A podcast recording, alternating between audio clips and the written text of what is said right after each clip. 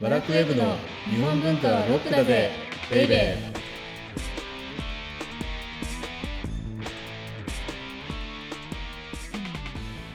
こんにちは。バラクウェブ編集部スタッフ、先入観に支配された女、サッチーです。ワラクウェブ編集長セバスチャン高木です突然ですがはい。サッチーって朝ごはん食べるあ、一応食べますよ。え一応って何なの食べるのに一応もクソもなくない あ、はい、食べます。そういう言葉ってすごい敏感なんだよねあ、確かに高木さんは、はい。よく一応っていう人いるじゃんはい。朝ごはん食べるの一応ってっていうのが引っかかっちゃってはい。今もう今回のオープニングのテーマに全然入れなくなっちゃったサッあ、チすーのいませいせでん。ごめんなさい。まあ、っていうのは冗談ではい。朝ごはんってすごく重要ですよねはい。ででも食べることってその食べることに対してはい。器ってすごい重要な彩りだと思うあー、器、はい。うんうん。だから器に手を抜くと、はイいコ。ールそれが食にも手を抜いてることになるような気がすあ結る構。なのうんそう、はい。だけど時間がないじゃない現代あ人そ、う そうですね。はい。バタバタして。はいはいなのでものすごく宣伝集が強まってきましたけれども、はい。そんな時間がない現代人のあなたに上質な朝ごはんを提供するはい。朝ごはんセットっていう器をこの度ワラクウェブが作りました パチパチパチパチ。もうものすごい宣伝集、はいでもこれはあの料理家の今井真美さんっていうものすごく人気の料理研究家じゃないですよ、料理家ですよはい、うんうん、研究するわけじゃない、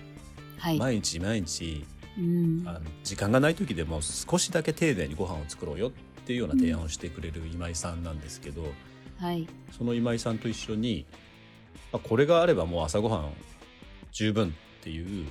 うん器、のセットを作りましたはい、備前の一葉釜のセットとはい、愛知県瀬戸の瀬戸本行釜のセットはい、で3枚のねちょっと深みのあるお皿がセットになってて、はい、例えばなんだろうなパンと目玉焼きとスープになるとか、うんうんうん、はいそうい、うようなこう主食と一つのおかずとスープみたいなのがね、うんうんいっぺんに楽しめるセットそうで,、ですねこれめちゃめちゃいいよね自分で言うのもなんだけど。うんす そうですね、いやすごい良くて、あと三枚セットになってるけど、入れ子になっ時てるには、うんはい入れ子になっていて、まあ収納しやすいともありますし、まあ三枚全部使わなくても何が二枚とか、 2皿でもいいけどねはい自由に使えるのも個人的には好きです。そう僕も早速自分で作っといて自分で購入することにしましたからね これ多分ね Twitter にちょっと上げてましたねあのあっという間に完売になると思いますのでうん、ぜひ皆さん朝ごはんセット、わらくウェブっていうので検索してみてくださいうんうん、はい。早物勝ちです早物勝ち、うん、本当に。ということでこの番組は日本文化は高尚なものという先入観に支配されている人々を解放し日本文化の民主化を進めるという崇高な目的のもとお送りしています。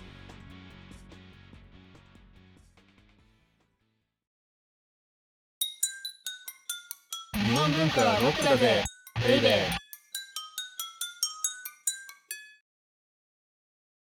で今日のテーマははい、じゃじゃん。近松門左衛門は世界の演劇市場に革命を起こしていたです。本来ははい、前回のおさらいなんですけどはい。前回のおさらいやってるとそれで終わっちゃうんですよね毎回。そうですね、結構だから、はい。もうやめです前回のおさらいは。あ の気前にな回るを方は聞いてください。前回聞いてください気になる方をはい。はい、でいずれにしてもはい、 30代はですねはい近松門左衛門は、まあ、あの人形浄瑠璃のための脚本を書いていて、うんはい、そしてスター作家になったと。はい。でもねうんうん40歳からちょっと路線変更するんですよ近松門左衛門って路線変更。路線変更、つまりはい。はい、歌舞伎の脚本も書くようになったあー。で4回ぐらい前に、多分歌舞伎と人形浄瑠璃の話ちょろっとしていたと思うんですけれども、はい、このはい。近松門左衛門が活躍した元禄時代っていうのは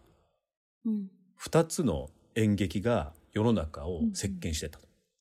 うん、でそ二大エンタメ。二大演劇、エンタメ。はい。それがはい。人形浄瑠璃と歌舞伎であったと。うんうん、はい。そして30代はその一つの人形浄瑠璃の脚本を書いていた。はい。でも40歳から歌舞伎の脚本を書いていて、はでい。特に43歳から50歳の頃っていうのはねうんうん。歌舞伎専門だったわけ7年間。そうなんですかそうなのへえ。というのが近松門左衛門って嗅覚もものすごく鋭くてはい。でこの頃坂田藤十郎って前回もちょろっと紹介しましたけれども、うんうんはい。はい上方の歌舞伎を支えるうんスター俳優っていうのが登場したんですよ。はい。でこの坂田藤十郎初代坂田藤十郎っていうのは八つ詩っていうねはい。芸を得意としててこれ何かっていうとうん本当は上品であるとか、まあはいあの地位が高い男性がうん何らかの原因でちょっと身をやつしていてうんうんうんうん。っていうのをだから上こんなところにいるのにあの人上品だよね違うよねっていうような芸うんを得意とし。ていたその坂田藤十郎がはい。わーっと来てたんですようーん、人気じゃあ、大人気。人気が大人気が。はいでその坂田藤十郎が多分近松門左衛門その人形浄瑠璃のスター脚本家となりつつあった近松門左衛門を、はい。まあ、あのスカウトしたと。うんうんうん。はい。で43歳から50歳までの7年間はうん近松門左衛門はこの歌舞伎と共にあった。うーん。で歌舞伎と人形浄瑠璃の一番大きな違いっていうのははい。歌舞伎っていうのは人が演じますよね。うんうん、そうですね。はい。うんうん、で当時の人形浄瑠璃っていうのは今みたいに3人で人形を使わないのでうんうんうん。あくまでも人形がその人太夫のまあ語り部になるだけだったんですうよんうんうんうん。はい。だから演技っていうものはなかったはい。人形が何かこう仕草をする微妙な仕草で人間の感情を表現するみたいなことはできなかったうん、繊細な感じでは。はい。だけども歌舞伎はそれができたのでそこで近松ってうん人間の機微とかはい。細かな動きっていうのを学んでいったんじゃないかなっていうふうに思っていて、ああー、はい。うんでしかも坂田藤十郎っていうのは当時の歌舞伎界として非常に珍しくてはい。脚本家っていうものをすごく大事にしてくれたのね。ああ、それまではあんまり。そうそうそうそうはい、はい。だから人形浄瑠璃のスター作家になった近松門左衛門は人形浄瑠璃の劇場でまず自分の名前が出たんだけれどもはい。今度は坂田藤十郎の歌舞伎の劇場でも自分の名前が出ることになったのね。うーん。でここから歌舞伎でも人形浄瑠璃でも脚本家っていうものの存在感が高まってはい。で一つのお客様の目当てにもなっていくあ、なんかもう本当に三谷幸喜さんみたいに。三谷幸喜ですよ皆さん三谷幸喜の脚本見に演劇行くわけだかいらやなりますよね。ドラマ見たいとか、そう映そ画うそう見そうたいってなりますもんね。へーだけども、はい、その近松門左衛門は51歳の時にまた人形浄瑠璃に戻っていくんですあ、また。うんこれねあの、この頃やっぱり人形浄瑠璃の方がうん。歌舞伎より行くんじゃないかっていうのをなんとなく感じ取った本当嗅覚鋭いですね。でプラス作田はい藤十郎って近松門左衛門よりちょっと上で、はい。あのやっぱり肉体的に衰えが見え始めていて舞台から遠ざかり始めてたんですよね。そうなんですうねん。でそうすると他の役者っていうのは多分なんだけど坂田藤十郎みたいには脚本家を大切にしてくれないのでうんうんうん。なので歌舞伎の世界からまた人形浄瑠璃の世界に戻っていったと。へえ。はい、でここで近松門左衛門が成し遂げたことがはい。世界の演劇史に革命を起こした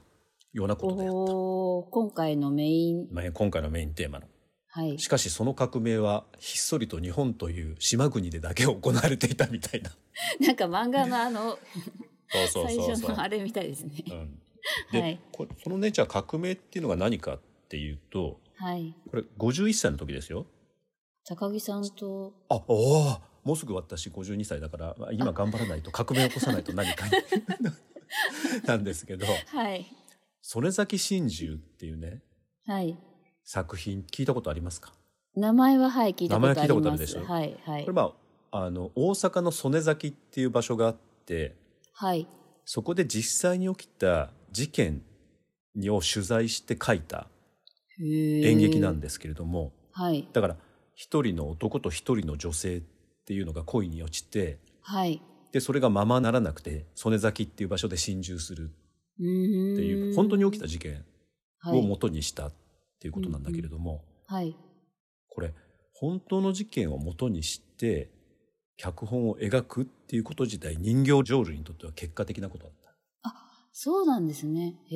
へえ。でしかもこれがね、はいなんで世界的に見てはいその革命だったかっていうと、はい。これ悲劇ですよね一人の男性と一人の女性がうんそうで心すね中する。うんうん。ただね悲劇っていうのはヨーロッパの演劇にとって悲劇っていうのははい。身分の高い人がするもんなんですよ。あ、そうなんですか。でだってそうじゃない例えば貴族であるとかねはい。あるいは神話の世界の神々が、ああ確かにはいはい。でしょ。ょああそう言われだかてみれらばそそのうです辺にいね。る一人のね男と女が、まあ、僕とサッチーが悲劇なんてことはできない、権利権利すらないんです悲劇をな起るこすほど。話には上がらないんですね。そうそうそうそうそういうことまさにだからあー演劇として楽しむのははいその神々が繰り広げるドラマであってはい。オイディプソーとかねうんうんそうですよね。あるいは貴族たちが繰り広げるものでうんうん。でその者たちが悲劇に陥るから我々は我々というか観客はそれを楽しむんであってでも曽根崎真珠っていうのはその辺にいる男と女がうん恋に落ちて、うんうんでしかも男はどうしようもなく情けない存在だけれどもはい。そうなんですあの弱いんです弱虫なんです、だけどへーその弱虫でさえ悲劇の主人公になることができるっていうことをこの曽根崎真珠っていうのはうん証明したんですよ。へーでこれって当時はのい世界の演劇を見てもこんなことまるっきりない、そうなんですね。だからこそでもはいお客様っていうのはもしかしたら自分も悲劇の主人公になるかもしれないっていうことでうんうんこの曽根崎真珠の2人に心を寄せたうんんですよ、そう自です分のことぐをっ映し出せるでしょうんうんうんそうですね。だからサッチーだってさ神々のそんなドラマなんてさ別 別世界のものだけどはいその辺にいる人たちの悲劇っていそううのではすね。自分の感情をもろにさ、はいこうちょっ出と感せ情るじゃん移入しちゃいますね。感情移入そうそうそうそうはい。ということでねうんこの曽根崎真珠っていうのはめちゃめちゃもう考えられないほど当たってはいでそれまで竹本さんっていうのははい公共的には非常に苦しい、あそうだったんですか。苦しかったあららだったんだけれどもへ、ーはい全部返済したすごーい。この一作で全部返救世済そう、はいでさらにははい。近松門左衛門は竹本座の座付きの作家になった専属作家みたい専な感属じです作か。家になったもうーんあのずっと近松先生、もうずっと我々の劇場で書いてくださいへーと最高の待遇を受けたはいはいということで、はいもうあの50歳以降っていうのは近松門左衛門っていうのはもう人形浄瑠璃の世界うーんしかも竹本座の座付き作家として次々に名作を作っていく、うんうんうんだけどそのきっかけになったのがこの51歳の時の曽根崎真珠うーんでこの曽根崎真珠によって世話物っていうものが誕生するんですよ世話物はいでそれまでの浄瑠璃の作品っていうものは主に歴史をちあーのことを描いたもので、はいでその歴史ものっていうのは今我々が時代ものっていうふうに呼んでるんですけれどもはいで今のねあの文楽とか歌舞伎も世話物とか時代物っていうふうなジャンルって使うんですけれどもはいそれっていうのはこの近松門左衛門の曽根崎真珠によってできた言葉なんですよへえすごいだから浄瑠璃の世界でねはいその出世過激よっていう作品によって今までの浄瑠璃を古浄瑠璃っていうものにしちゃったでしょ前回ねはいでそれがこの曽根崎真珠によって新しい世話物っていうジャンルを作っちゃったうーんでそれまでの歴史ものは時代ものっていうものに変わったはいだから近松門左衛門の功績ってすごくてで、はいちょっと時間が来たのでこれ最後になるんですけれどもはいこの近松門左衛門が人形浄瑠璃に移ることによってはいこの先50年間人形浄瑠璃は歌舞伎を圧倒するんですよあそんなにそうえだからはい50年間ですよ一、人の男脚本家ー、うがんうん日本のエンタメっていうのを全く違うものに変えてしまった、すごいでもね歌舞伎もしたたかなの、お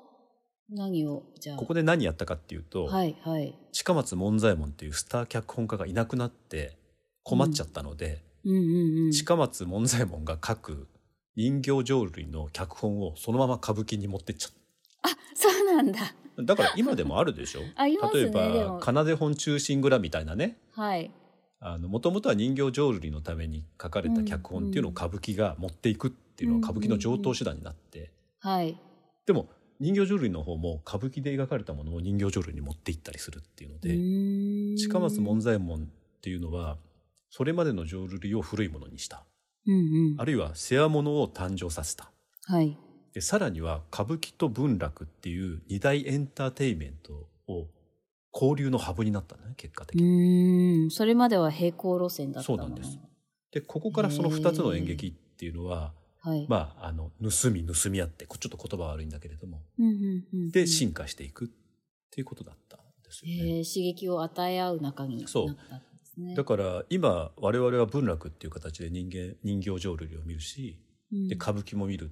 でそうんうのん2つの交流っていうものがここまで日本の演劇っていうのを押し上げてきてるっていうことを考えると、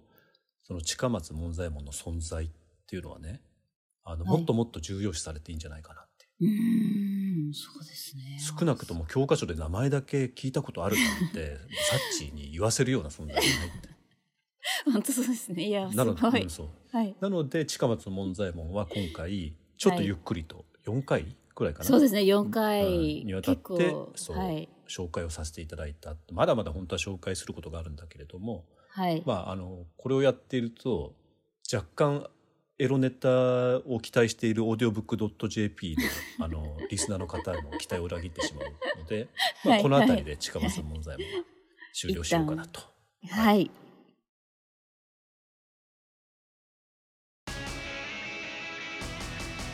日本文化はロックだぜベイベー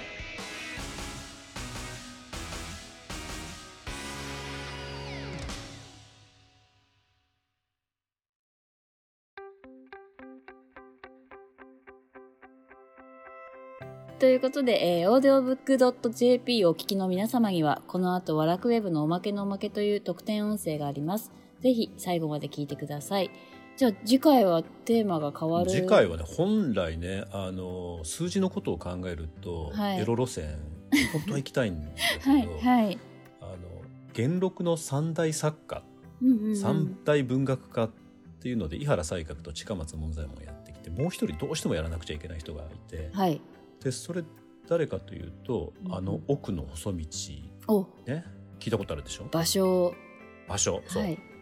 どうやっても松尾芭蕉のを巡る冒険っていうのをやらなくちゃいけないといううことで、ーんまあ、2回23回になると思うんですけど、はい松尾芭蕉のことをやるのかと。なんか俳句の人みたいなしかイメージないので。そうですね、はいまあ俳句っていう言葉自体が明治時代の言葉なので、はい俳句の人として知られる松尾芭蕉っていうのはどんな人だったのかなっていうのをやってみようかとはい。いうことで、お相手はワラクウェブ編集長セバスチャン高木とワラクウェブ編集部スタッフ、先入観に支配された女、サッチーでした。